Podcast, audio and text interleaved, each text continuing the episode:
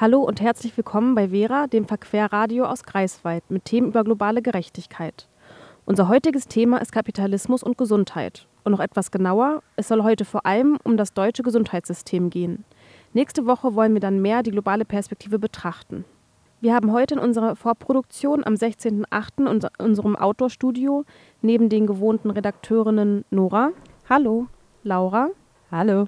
Franzi an der Technik und ich bin Nele. Auch zwei Gäste mit dabei. Tina. Hallo. Florian. Hallo. Und Mupak werden wir auch noch hören. Was erwartet euch heute in dieser Sendung? Zwei Interviews mit den Filmemachenden des Dokumentarfilms Der marktgerechte Patient und zum anderen sprechen wir noch mit Tina über das DRG-System, das Diagnosis Related Group System, wo es um Fallpauschalen von PatientInnen in Krankenhäusern geht. Und dann hören wir noch einen Beitrag über die Privatisierung von Unikliniken. Gesundheitssystem. Hm, was ist das eigentlich? Oder wie funktioniert es? Diese Fragen werde ich jetzt erstmal zum Einstieg beantworten, bevor wir mit den anderen Beiträgen anfangen. Zu Beginn gibt es erstmal ein paar Zahlen und Fakten, die ihr im Paper des Bundesministeriums für Gesundheit über das deutsche Gesundheitssystem von 2020 nachlesen könnt. In der BRD gibt es rund 1900 Krankenhäuser, 150.000 Ärztinnen und 28.000 Psychotherapeutinnen, die in der ambulanten Versorgung tätig sind. Sowie rund 19.500 Apotheken stehen zur Verfügung.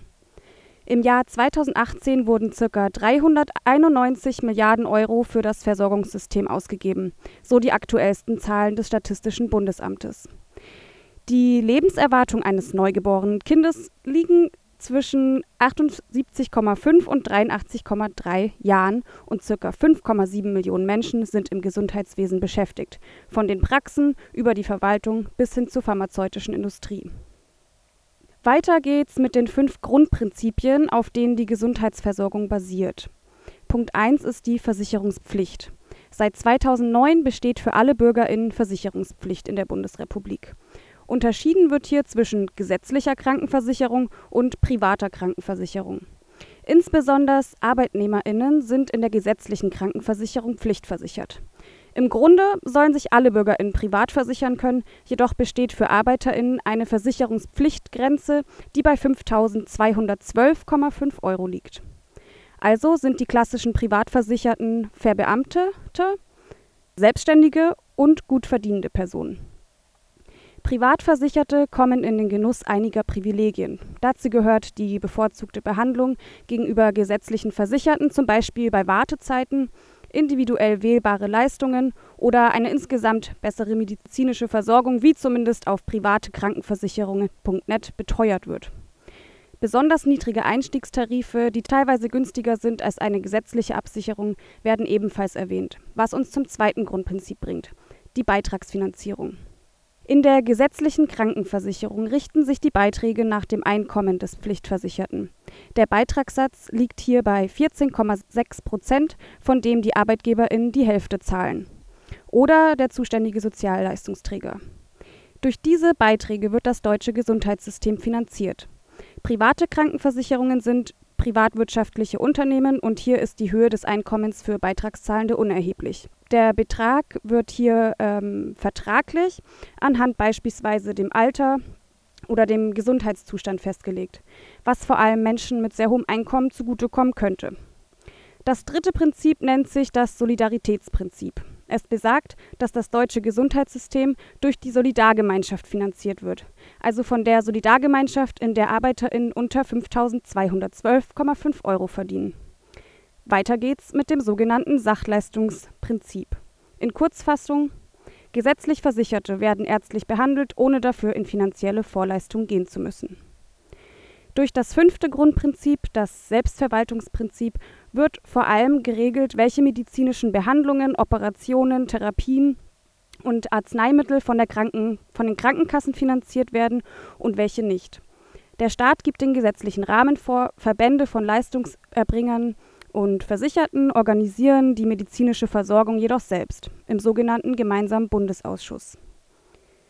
Kurz genannt seien die wichtigsten Player im deutschen Gesundheitswesen. Zum einen haben wir Staat und Politik, die, wie schon erwähnt, den gesetzlichen Rahmen setzen. Dann die auch schon genannten Verbände und Körperschaften der gemeinsamen Verwaltung und als drittes die Institutionen und Interessensvertretende. Institutionen wie zum Beispiel das Institut für Qualität und Wirtschaftlichkeit im Gesundheitswesen oder der Medizinische Dienst der Krankenversicherung. Als wichtige Interessensvertretende werden beispielsweise der Verband der privaten Krankenversicherung und die Verbände der Arzneimittelhersteller genannt. Wenn ihr mehr über die wichtigen Player im deutschen Gesundheitssystem wissen wollt, könnt ihr das zum Beispiel auf der Webseite der Bundeszentrale für politische Bildung tun. Was noch über das deutsche Gesundheitssystem gesagt werden kann, es kommt immer wieder zu Fällen von Korruption und Abrechnungsbetrug. Laut Transparency International gehen dem Gesundheitswesen der Bundesrepublik dadurch jährlich mehrere Millionen Euro verloren. Vor allem Bestechlichkeit und Bestechung sind Begriffe, die in diesem Zusammenhang in einem Bericht des Bundeskriminalamts zu Korruption von 2018 fallen. Der wohl jüngste und ebenso skandalöse Fall ist der des Oberstaatsanwalts Alexander B. aus Hessen.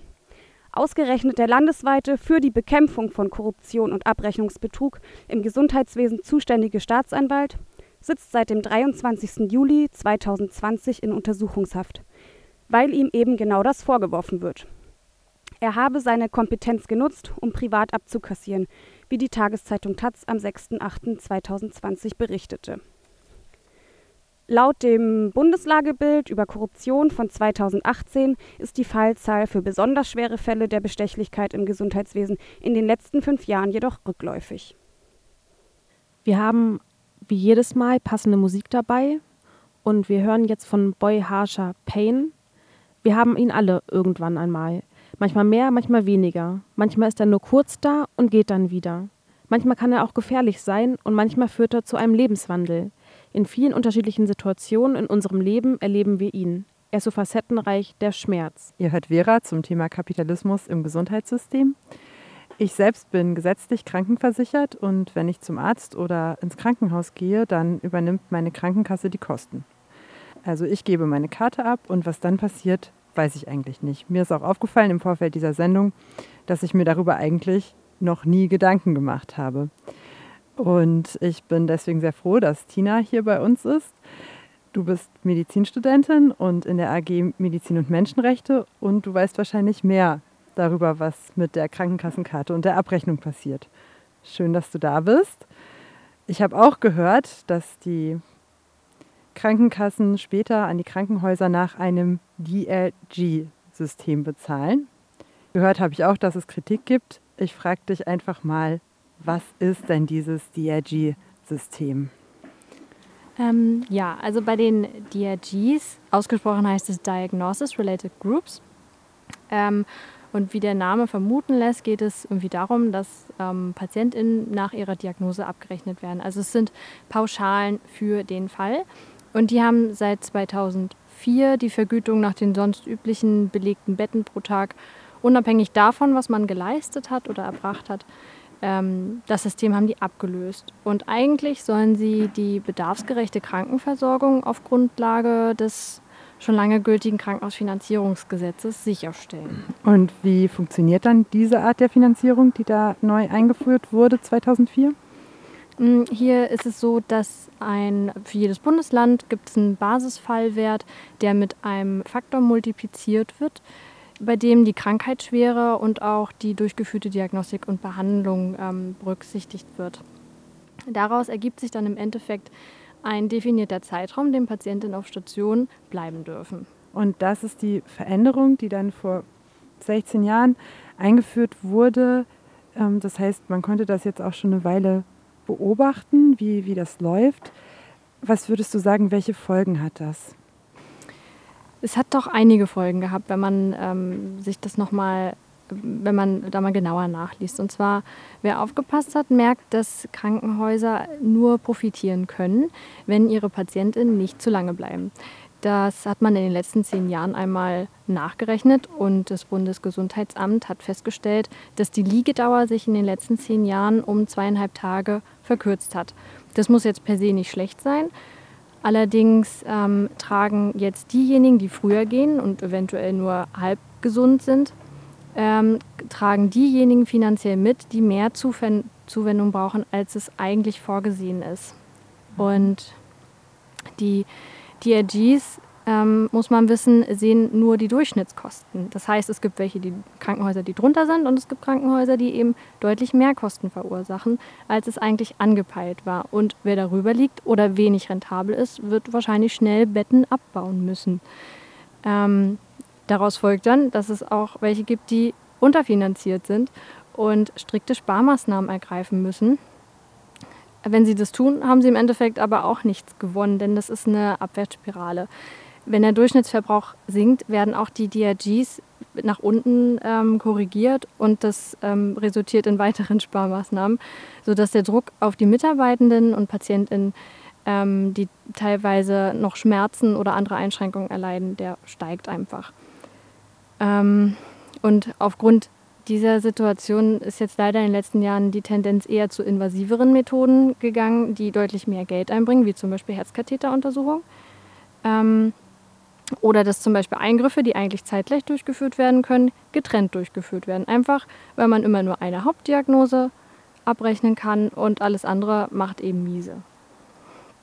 Man kann sich dann vorstellen, dass vor allem ältere Menschen, chronisch Kranke und auch Kinder ähm, einfach die Verlierer in diesem System sind, weil sie besonders organisatorischen Aufwand bedeuten, weil sie Zuwendung brauchen, ähm, und sowas wie risikoarmes, professionelles Beobachten und Abwarten ist jetzt in unserem System leider nicht mehr vorgesehen, weil es zu viel Arbeitsaufwand bedeutet. Also das heißt, wenn ich vielleicht eigentlich nur ein kleines Problem habe, würde man unter Umständen trotzdem einen größeren Eingriff machen, weil man den besser abrechnen kann. Und wenn ich zwei Probleme habe, mich zweimal einladen, damit das zweimal abgerechnet werden kann. Oder mich halb gesund nach Hause schicken damit ich keine Kosten mehr im Krankenhaus verursache. Ja, genau, das ist momentan der Fall. Und das ist besonders für Gruppen, die damit nicht so gut umgehen können wie Ältere und Kinder, wie du gesagt hast, ein Problem. Hast du Ideen, wie man diesem Trend entgegenwirken kann? Hm, es gab ganz gute Ideen im äh, letzten Jahr. Nämlich gab es da einen riesengroßen äh, deutschlandweiten ärztlichen Appell, der hieß äh, Mensch vor Profit, ähm, wo so Positionspapiere verfasst wurden und die mittlerweile auch 125.000 Unterstützende akquiriert haben. Ähm, hierbei fordern ÄrztInnen grundlegend einfach nur die Umstrukturierung bzw. Abschaffung der DRGs. Ähm, es ist nämlich so, dass in anderen Ländern DRGs für die Kodierung verwendet werden. Für die Abrechnung werden aber normalerweise zusätzliche Tools benutzt. Das heißt, es wäre zum Beispiel denkbar, dass man darüber ähm, nachdenkt, ob man Krankenhaus individuell Budgets vereinbaren kann, je nach Pflegeaufwand, je nach Personalkosten, was auch immer die Krankenhäuser an besonderen Ausgaben haben.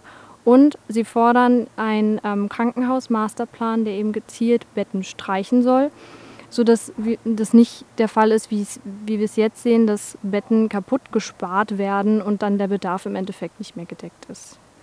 Okay, dann danke ich dir, Tina Andrasch von der AG Medizin und Menschenrechte, für dieses Gespräch.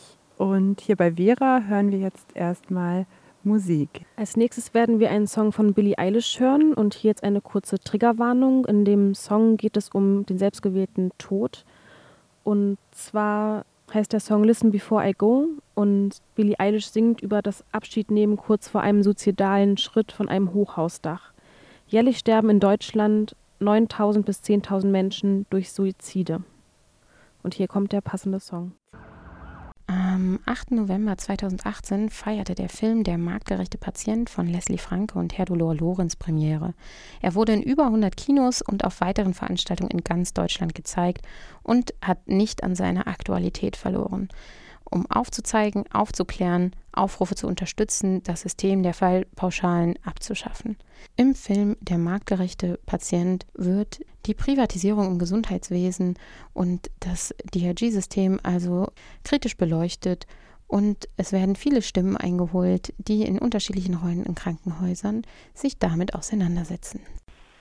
Ich begrüße ganz herzlich Leslie Franke und Herdolor Lorenz, die beiden RegisseurInnen des Films Der marktgerechte Patient und jetzt auch neuer, aktueller der Film Der marktgerechte Mensch. Einen wunderschönen guten Tag. Guten Tag. Guten Tag. Ähm, Sie beschreiben im Film eine kompromisslose Ökonomisierung in den Adern des Klinikbetriebes. Was genau meinen Sie damit? Also die Ökonomisierung des Gesundheitssystems ist sozusagen entstanden und festgesorgt worden 2004 und manifestiert sich in der Einführung der Fallpauschalen. Was sich aber im Folgenden herausgestellt hat, äh, dass dadurch der Mensch als Patient zur Ware wird. Also seine Krankheit wird zu einer Art Ware. Und ähm, Krankenhäuser müssen versuchen, sich zu finanzieren und finanzieren sich über diese, diese Fallpauschalen hauptsächlich und ähm, versuchen natürlich dann möglichst viele gut gehende Fälle bei sich im Krankenhaus zu platzieren, wie Herzoperationen oder mhm. Rückenorthopädischer Art oder so. Das, was, wo die Preise für die jeweilige Krankheit sehr hoch angesetzt ist und mhm wie äh, und äh, Bereiche zum Beispiel ähm, Entbindungsstation, Notaufnahme, Diabetes oder Kinder, die ganz niedrig eingestuft werden in, bei den Fallpauschalen, versuchen die Krankenhäuser möglichst loszuwerden, weil sie damit nur Verluste machen. Also da gibt es natürlich, wie Sie wissen, äh, noch viele andere Adern, in die dieses System dann dadurch eingreift. Früher war es so, vor 2004, wenn jemand ins Krankenhaus kam, dann wurde er erstmal untersucht, genau ob die Diagnose stimmt und oft lag er eine Woche da und hat man sich gestritten über die Diagnose. Äh, heute, wenn jemand reinkommt, da wird nur geguckt, wie passt seine äh, vorher diagnostizierte Krankheit in das, äh, die verschiedenen DRG-Muster und wodurch kann man am besten Geld verdienen. Eine weitere äh, Diagnose findet überhaupt nicht mehr statt. Es wird auch überhaupt äh, bestraft, mit den Angehörigen zu reden oder sich weiter zu erkundigen, weil das einfach Geld kostet. Ja. Dabei sind das alles essentielle Dinge.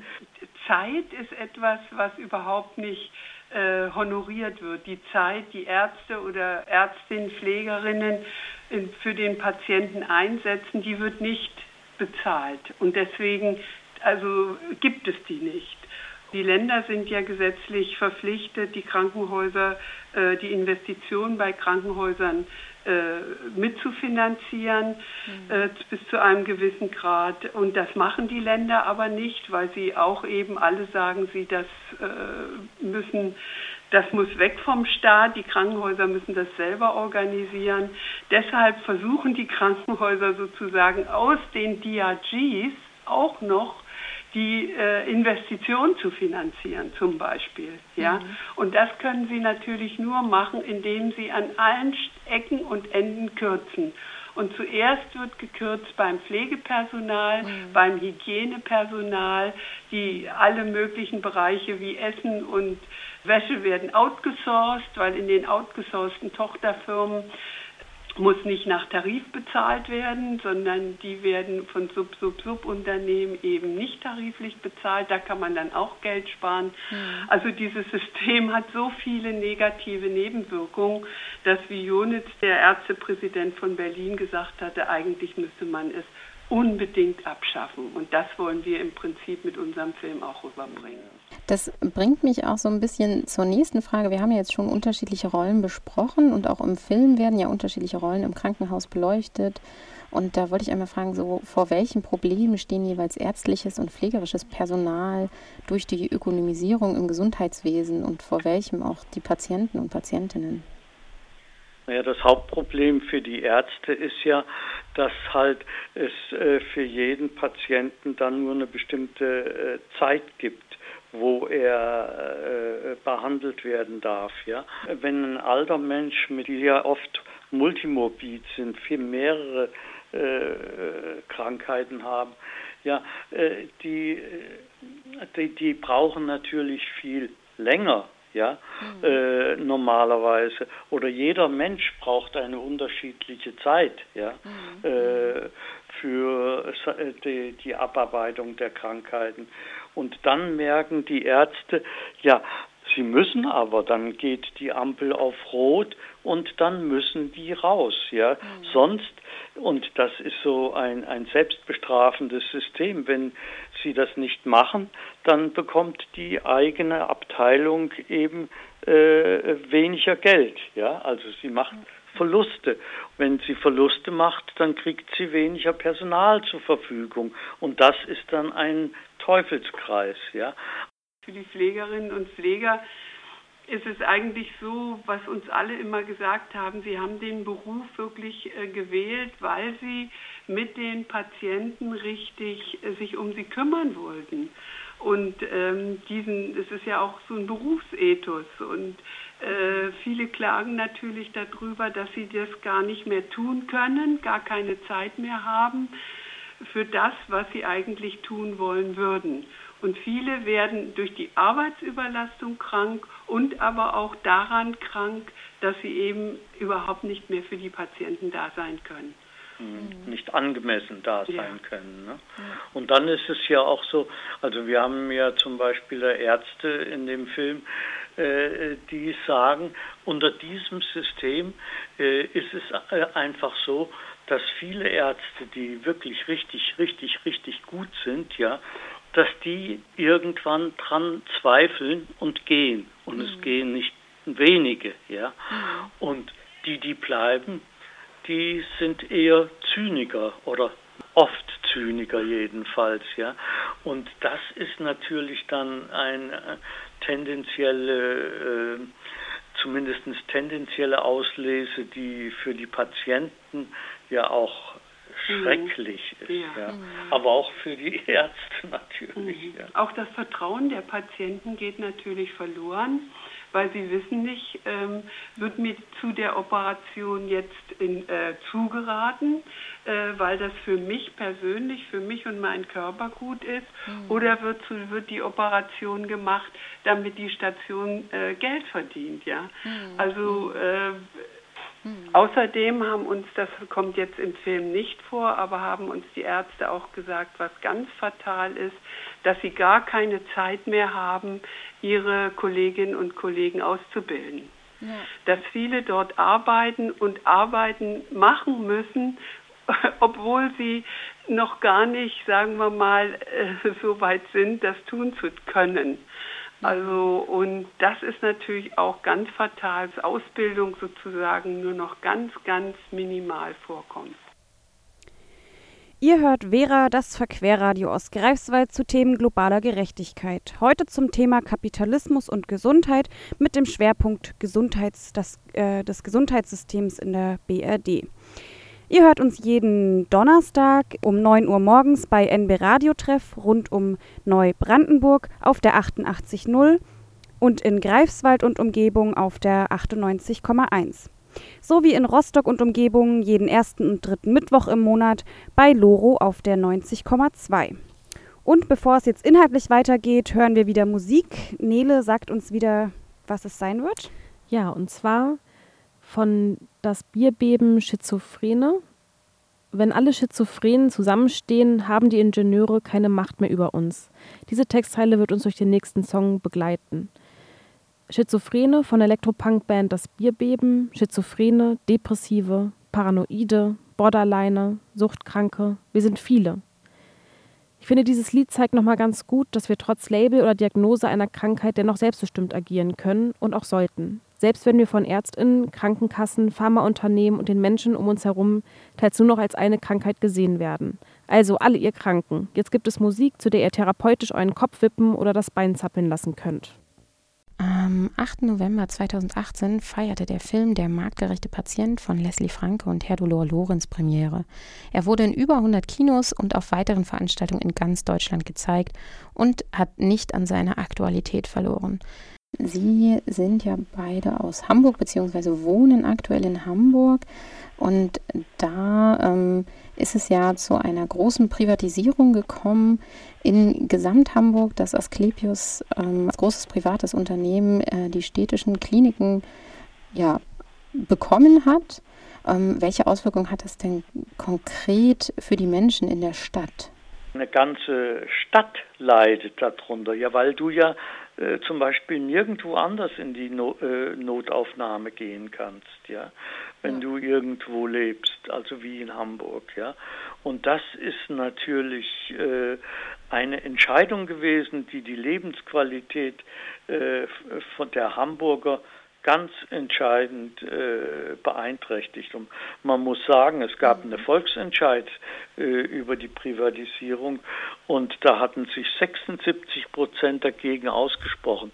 Mhm. Aber äh, das so angeblich demokratische Parlament von Hamburg hat einfach diese Entscheidung ignoriert und äh, dem Verkauf zugestimmt. Ja, wir müssen seither die Folgen tragen. Das einzige Krankenhaus, was nicht privatisiert wurde in öffentlicher Hand in Hamburg, das war die Uniklinik. Ja, mhm. das mhm. muss man schon sagen. Aber äh, letztendlich äh, wurde genau mit Einführung der DRGs die gesamten öffentlichen Krankenhäuser in die Hand von Asklepios äh, äh, übergeben. Letztendlich ihnen geschenkt. Ja. 200 Millionen oder was äh, hätten sie zahlen müssen, dann haben sie aber äh, das Recht bekommen, diesen Betrag zu mindern, wenn sie in den ersten Jahren Verlust machen. Natürlich haben sie dann Verlust gemacht mhm. und so weiter. Da zeigt sich doch schon, dass die Politiker äh, hier eigentlich die Kliniken loswerden wollten. Ja. Mhm. Warum? Ja, weil sie dann, wenn irgendwas passiert in den Kliniken, äh, dann nicht die Verantwortung mehr haben. Ja, das sind dann Private. Ne? Vielleicht kann man noch hinzufügen, dass die privaten Krankenhäuser, das muss man einfach mal sehen, mit der Gesundheit Geld verdienen, also Profite machen. Also noch darüber hinaus, dass sich das Krankenhaus finanzieren kann, machen Sie noch, wie Asklepios, streben Sie an, 11 Prozent Profit zu machen. Mhm. Und das eben auch alles noch aus den DRGs rausgedrückt. Und da das ist einfach unglaublich, wenn man mit der Gesundheit von Menschen, aus der Gesundheit von Menschen in einem Allgemeinversorgungsbereich ähm, hier solche Profite machen will. Ich will noch was dazu sagen. Warum war das zeitgleich die Privatisierung 2004 und die Einführung der DRGs? Ja, nur durch die DRGs ist es möglich geworden, ja Gewinne zu machen, mhm. ja, mhm. mit die äh, mit Krankenhäusern, ja. Mhm. Also das ist äh, das ist ja der Wahnsinn, dass man durch die Privatisierung, äh, durch die DRGs eben äh, die Privaten da ermutigt hat. Und inzwischen äh, gibt es wesentlich mehr äh, private Kliniken in Deutschland als äh, öffentliche. Ja, mhm. das ist eine verheerende Bilanz. Man, man kann sagen, der Anteil der Privaten äh, hat uns der Dortmunder Klinikchefs gesagt, ist in Deutschland so hoch wie nirgendwo sonst in der Welt. Ja, mhm. das äh, muss man sich vorstellen und das geht ja immer weiter. Asklepios hat jetzt die Rhön-Klinik gekauft. Ja, ja, die kaufen sich ja auch in Spanien ein und äh, ach ja, das geht immer weiter. Ja, das ist eine fatale Entwicklung und ich denke, äh, das Wichtigste wäre natürlich die Privatisierung muss man natürlich äh, verhindern und bekämpfen mhm. und rückgängig machen. Aber der Weg des Rückgängigmachen wäre wäre einfach äh, das Wichtigste, die DRGs wieder abzuschaffen. Wenn nämlich eine reine Kostenerstattung äh, stattfindet wie vorher, dann äh, werden die äh, Privaten vom Markt verschwinden, weil damit äh, können sie nichts anfangen. Ja, das ist machbar. Das ist übrigens nicht teurer. Das würde mich auch in die letzte Frage überleiten, nämlich so Zusammenschlüsse von Klinikpersonal und gewerkschaftliche Organisationen zeigt ja, dass Änderungen auch möglich sind und dass äh, Änderungen machbar sind. Und da gibt es ja auch zum Beispiel Beispiele, wie dies von der Berliner Charité als äh, kleine Errungenschaft oder auch im Uniklinikum Jena. Wo sehen Sie denn Potenzial und bereits Möglichkeiten für die Zukunft zur Änderung des Systems? Ich denke, die Gewerkschaften stehen da natürlich im Mittelpunkt, aber die Gewerkschaften müssen es schaffen, dass die anderen Kräfte aus der Gesellschaft mit äh, da mitziehen. Ja, das mhm. muss ein starker politischer Druck werden. Ja, sonst äh, äh, endet äh, dieses Krankenhauswesen wirklich äh, im Chaos, jedenfalls in den Teilen der Privaten, ganz sicher, ja. Ja, aber ich finde, das müsste breiter gefasst werden. Also dafür machen wir auch den Film, dass aufgeklärt wird, dass die Leute verstehen, wie das zusammenhängt und dass die Leute solidarisch sich zusammenschließen mit dem Klinikpersonal. Und ich könnte mir vorstellen, warum nicht Fridays for Future, warum man, warum man nicht Saturdays for Health macht, ja? Weil das, ich denke, ich meine, das geht doch jeden und jede an, wenn man sozusagen deutschlandweit am selben Tag zur selben Zeit Streiks und Demonstrationen organisieren würde, weil es gab ja schon Referenten hier in Hamburg. Da haben sie wirklich das Bündnis hier, äh, das Pflegebündnis vor den Kadi gezogen. Es gab Referenten in Berlin, in Bayern, die wirklich super gelaufen sind. Oh, Bremen auch. Und dann wurden die aus juristischen Gründen einfach, ist das dann im Sand verlaufen und wurden gestoppt. Also das ist ja keine Demokratie. Also da denke ich auch wirklich, da, da müsste man hingehen und wirklich versuchen, nochmal die Leute auf die Straße zu bringen. Und ich, darin ist, denke ich, ist die Zukunft, dass man da was äh, ändern kann. Vielen herzlichen Dank für das Gespräch und die Antworten. Ja, ja bitte, bitte, bitte. Ich habe mich mit Leslie Franke und Herdula Lorenz, den beiden Regisseurinnen des Films, über den Film Der marktgerechte Patient unterhalten. Dieses Interview wurde im Studio von Radio Frei in Erfurt aufgezeichnet.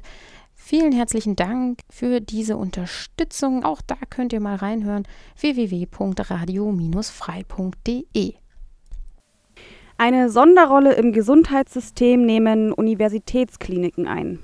Auch auf diese hat das eben erläuterte DRG-System enorme Auswirkungen. Über einen unentbehrlichen und trotzdem schlecht finanzierten Bereich berichtet uns jetzt Florian, der sich im Fachschaftsrat Medizin in Greifswald und darüber in der BVMD Bundesvertretung der Medizinstudierenden in Deutschland engagiert. In den 34 deutschen Universitätskliniker werden jedes Jahr über 1,9 Millionen Patientinnen stationär behandelt. Das sind etwa 10 Prozent aller Klinikaufenthalte in ganz Deutschland. Neben den stationären Aufenthalten werden außerdem rund 4,5 Millionen PatientInnen in den Klinikambulanzen behandelt, welche auf alle Möglichkeiten der Hochschulmedizin zurückgreifen können. Diese Hochschulambulanzen bieten insbesondere dann Hilfe, wenn niedergelassene Fachärztinnen nicht mehr weiter wissen. Auch als Arbeitgeber sind die Universitätskliniker sehr bedeutend. Mit insgesamt über 190.000 Arbeitnehmerinnen stellen sie oft den größten Betrieb in ihrer Region dar. Hinzu kommt die enorme Ausbildungsleistung für den Gesundheitsbereich. Neben den mehr als 10.000 Medizinstudierenden im Jahr bieten sie die Möglichkeit, viele verschiedene Ausbildungsberufe zu absolvieren. Gesundheits- und Krankenpflege oder die Gruppe der medizinischen Assistenzberufe sind dafür nur einige Beispiele. Und auch in der zukunftsweisenden Akademisierung der Pflegeberufe stehen die Universitätskliniker durch ausbildungsergänzende Studiengänge an vorderster Front. Außerdem endet die Aufgabe in der Ausbildung meist nicht mit dem Abschluss eines Studiums. In der Weiterbildung von Assistenzärztinnen platzieren sich die Hochschulmedizin zahlenmäßig an erster Stelle. Eine weitere wichtige Besonderheit der Universitätsmedizin ist ihre Nähe zur Forschung. Mit Krankenversorgung und Lehre ist sie eine der drei gleichwertigen Säulen, deren Kombination diese Institution unentbehrlich machen. Durch die Kombination von direktem Kontakt mit Patientinnen und modernsten Forschungsmöglichkeiten etabliert sich zunehmend das Modell der Clinical Scientists. Es ermöglicht, aus dem alltäglichen Kontakt mit Patientinnen und ihren Erkrankungen direkt Ideen in die Grundlagenforschung zu bringen und gleichzeitig vom Bench to Bedside direkt die neuesten wissenschaftlichen Erkenntnisse für die Behandlung zu nutzen. Diese vielfältigen Aufgaben begründen auch die besondere finanzielle Situation der Universitätskliniker. Dabei agieren verschiedene Institutionen als Finanzquellen für die einzelnen Bereiche. Während die regulären DRG-Abrechnungen die Krankenversorgung finanzieren sollen, kommt das Geld für die Forschung aus Mitteln des Landes sowie aus eingeworbenen Drittmitteln von großen Forschungsverbänden oder sogar von Privatpersonen. Auch für die Lehre zahlen hauptsächlich die jeweiligen Bundesländer. Die Finanzierung der Krankenversorgung ist dabei aus verschiedenen Gründen nicht ideal. Da die Universitätsmedizin die Spitze der Versorgungspyramide darstellt, werden besonders die schwierigen Fälle oder seltenen Erkrankungen an diese verwiesen. Bisher findet die Vergütung nach dem erwähnten DRG-System jedoch nur durch eine Durchschnittsbildung statt, was sich auf eine Einrichtung mit besonders vielen schweren Fällen natürlich negativ auswirkt. Die zusätzliche zeitliche Belastung des ärztlichen Personals durch die Ausbildungsaufgaben tut ihr Übriges, sodass viele Hochschulmedizin einige Schwierigkeiten damit haben, finanziell erfolgreich zu wirtschaften. Ein Versuch vom Land Hessen, diese finanziellen Schwierigkeiten und den Finanzierungsstau der landeseigenen Unikliniker zu beheben, fand im Jahr 2006 statt. Dabei wurden die Unikliniker Marburg und Gießen fusioniert und anschließend zu 95 Prozent an die Rhön Klinikum AG verkauft. Seitdem gibt es komplizierte Trennrechnungen zur Finanzierung der Forschung und Lehre, die weiterhin für die beiden Universitäten durch das Klinikum geleistet wird. Von Beginn an gab es große Diskussionen zu Fusion und Verkauf, insbesondere auch, weil zu dieser Zeit viele schwarz-gelbe Landesregierungen mit der Privatisierung ihrer maroden Unikliniker liebäugelten. Der Standort Gießen profitierte durch große Investitionen in den Neubau der Gebäude massiv von der Privatisierung, während sich in Marburg bis heute Initiativen wie der Notruf 113 sehr kritisch mit dem Schritt auseinandersetzen und an verschiedenen Stellen das neue Arbeitsklima und die Monopolstellung der Rhön Kliniken AG in der Region bemängeln. Insgesamt wurden auch durch große Bundesverbände wie dem Deutschen Hochschulverband ein eher negatives Feedback an der Privatisierung von Unikliniker laut. Vielleicht spricht es auch für sich, dass dem hessischen Beispiel bis heute kein weiteres Bundesland gefolgt ist. Das Universitätsklinikum Schleswig-Holstein kann sogar als Beispiel für einen alternativen Weg der Modernisierung in der Hochschulmedizin gelten. Dort investiert das Land selbst 1,7 Milliarden Euro, um die Infrastruktur zukunftsfähig zu machen und weiterhin Spitzenmedizin zu ermöglichen, und das ganz ohne Privatisierung. Am Ende steht eine zentrale Frage. Muss eine so bedeutende Grundlage unserer Gesellschaft, ein soziales Gesundheitssystem, unter Zwang schwarze Zahlen schreiben oder ist der Gewinn, den wir aus diesem System ziehen, nicht viel mehr an anderen Faktoren messbar als dem finanziellen Gewinn? Nun hören wir den Song Kummer White von Marilyn Manson, in dem es unter anderem darum geht, dass durch die Einnahme von Pillen man es schafft, aus dem eigenen Kopf herauszukommen. Eine Textzeile: All the drugs in this world won't save you from yourself. Vielleicht kennt ihr dieses Gefühl, gefangen in eigenem Kopf zu sein und einen Ausweg zu suchen. Wichtig finde ich es, selber herauszufinden, was man braucht, um aus Krisen herauszukommen, ob alleine oder mit der Hilfe von anderen. Und damit sind wir am Ende der heutigen Sendung von Vera, der Radiosendung von Verquer aus Greifswald zu Themen globaler Gerechtigkeit. Wir haben uns heute gefragt, welche Auswirkungen das kapitalistische Wirtschaftssystem auf unsere Gesundheitsversorgung hat. Mit unseren Gästen Tina und Florian, die ja angehende Medizinerinnen sind, haben wir heute auf das deutsche Gesundheitssystem geschaut. In der nächsten Sendung wollen wir dann, wie bei Vera üblich, wieder eine globalere Perspektive einnehmen. Eine Einleitung oder Überleitung hat uns Franzi mitgebracht, die heute für uns an der Technik saß und deswegen hat sie das schon vorproduziert. Es folgt gleich ein Kommentar aus dem Alltag einer pharmazeutisch-technischen Assistentin und danach die thematisch passende Musik. Ja, damit verabschieden wir uns für heute. Wenn ihr uns eine Rückmeldung zu dieser Sendung geben wollt oder einen Themenvorschlag für die nächste Vera-Sendung oder eine andere Vera-Sendung in der Zukunft habt, dann schreibt uns ganz unbedingt eine E-Mail an info@bildung-verquer.de info at bildung-verquer.de. Da schreibt ihr hin mit euren Rückmeldungen und Wünschen. Wir hören jetzt einen Kommentar von Franzi. Zu Risiken und Nebenwirkungen lesen Sie die Packungsbeilage und fragen Sie Ihren Arzt oder Apotheker. Ein Kommentar von Franziska. Zu Risiken und Nebenwirkungen werde ich als pharmazeutisch-technische Assistentin in der Apotheke ehrlich gesagt eher selten gefragt. Häufig werde ich, wenn ich meiner gesetzlichen Pflicht zur Beratung nachkomme, unterbrochen mit Ansagen wie Ich kenne mich aus, oder dem knapperen ist bekannt. Ist das so? Wenn Sie sich so gut auskennen, wieso verlangen Sie dann explizit nach einem Medikament von einer deutschen Firma? Ach, ich weiß warum. Sie haben das in der Packungsbeilage gelesen. Dort steht bei Hersteller oder pharmazeutischer Unternehmer meist eine deutsche oder europäische Firma. Tut mir ja jetzt wirklich leid, Sie in Ihrem Glauben an die Qualitätsware Made in Germany zu erschüttern, aber die Produktion von Arzneimitteln ist ein komplexer Vorgang mit mehreren Teilschritten. Und genau wie in der Textil- oder der Elektronikbranche finden nur wenige Teilschritte in Europa geschweige denn in Deutschland statt. Die einzelnen Bestandteile einer Tablette Wirkstoff, Füllmittel, magensaftresistenter Überzug werden in verschiedenen Fabriken in unterschiedlichen Teilen der Welt produziert. In der Packungsbeilage muss nur das Unternehmen genannt werden, in dem der letzte Produktionsschritt erfolgt. Und das ist die Endkontrolle des fertigen Medikaments. Aber warum erzähle ich Ihnen das? Sie kennen sich ja aus. Ihnen ist bekannt, dass die Produktion von Wirkstoffen für den europäischen Arzneimittelmarkt hauptsächlich in Asien erfolgt. Sie kennen die Stadt Barnala, die sich im Norden Indiens an der Grenze zu Pakistan befindet. Sie wissen bereits, dass das der Standort von IOL Chemicals and Pharmaceuticals Limited ist, einer von weltweit sechs Herstellern des Schmerzmittels Ibuprofen. Nur sechs Hersteller? Das überrascht Sie jetzt wohl doch ein wenig.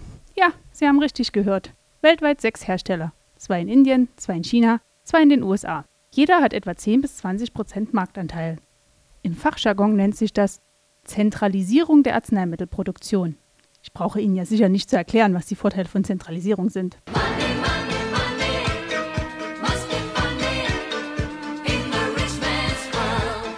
Für ein Unternehmen ist es günstiger, das Ibuprofen in rauen Mengen in einem Werk herzustellen, als in, sagen wir mal, zehn.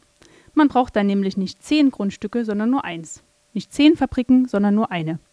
Man braucht weniger Maschinen, weniger Personal, das, wie Sie wissen, in Asien auch auf einem anderen Lohnniveau arbeitet. Oder möchten Sie vielleicht für umgerechnet rund 400 Euro 60-Stunden-Wochen schieben? Habe ich es mir gedacht. Das deutsche Pharmaunternehmen mit dem Fantasienamen Ratiopharm kauft also bei asiatischen Herstellern sehr preiswert sämtliche Ausgangsstoffe ein, die irgendwo zu einer Ibuprofen-Schmerztablette zusammengemixt werden. Nun ist es endlich soweit. Ratiopharm hat seinen großen Auftritt. Putzt Klinken bei den Apotheken und bietet tolle Einkaufskonditionen, damit sie ihre Regale mit Ibuprofen akut 400 Milligramm befüllen und es Ihnen, der von Rückenschmerzen geplagten Kundin, offerieren. Ratiopharm. Gute Preise, gute Besserung. Ach so, Sie haben ein Rezept. Sagen Sie das doch gleich. Dann gelten natürlich andere Spielregeln, nämlich die sogenannten Rabattverträge, die seit 2011 zwischen gesetzlichen Krankenkassen und Pharmafirmen abgeschlossen werden. Das Prinzip ist schnell erklärt. Die Krankenkasse, ich nenne sie mal AOK, macht alle zwei Jahre eine Ausschreibung für bestimmte Wirkstoffe und der günstigste Hersteller, hier Zentiva Pharma genannt, bekommt den Zuschlag. Zentiva Pharma gewährt der AOK einen Rabatt auf den Apothekeneinkaufspreis und im Gegenzug verspricht die AOK, dass ihre Versicherten im Regelfall nur mit Ibuprofen von Zentiva versorgt werden. Ach, Sie sind bei der AOK versichert. Na, das trifft sich ja. Was? Sie hatten bisher immer die Firma Hexal und wollen das auch weiterhin? Tja, Pech gehabt. Ich bin gesetzlich dazu verpflichtet, einen Rabattvertragspartner der AOK abzugeben und das ist nun mal Zentiva Pharma. Jetzt regen Sie sich mal nicht so auf. Es ist doch auch in Ihrem Interesse, dass die AOK ihre Beiträge nicht anhebt. Na also. Aber Medikamente sind ja trotzdem oft sehr teuer. Die Apotheke nimmt's vom Lebendigen, sagen Sie. Wo fließt denn das ganze Geld hin? Zu Risiken und Nebenwirkungen des Gesundheitssystems hören Sie Vera, das Verquerradio.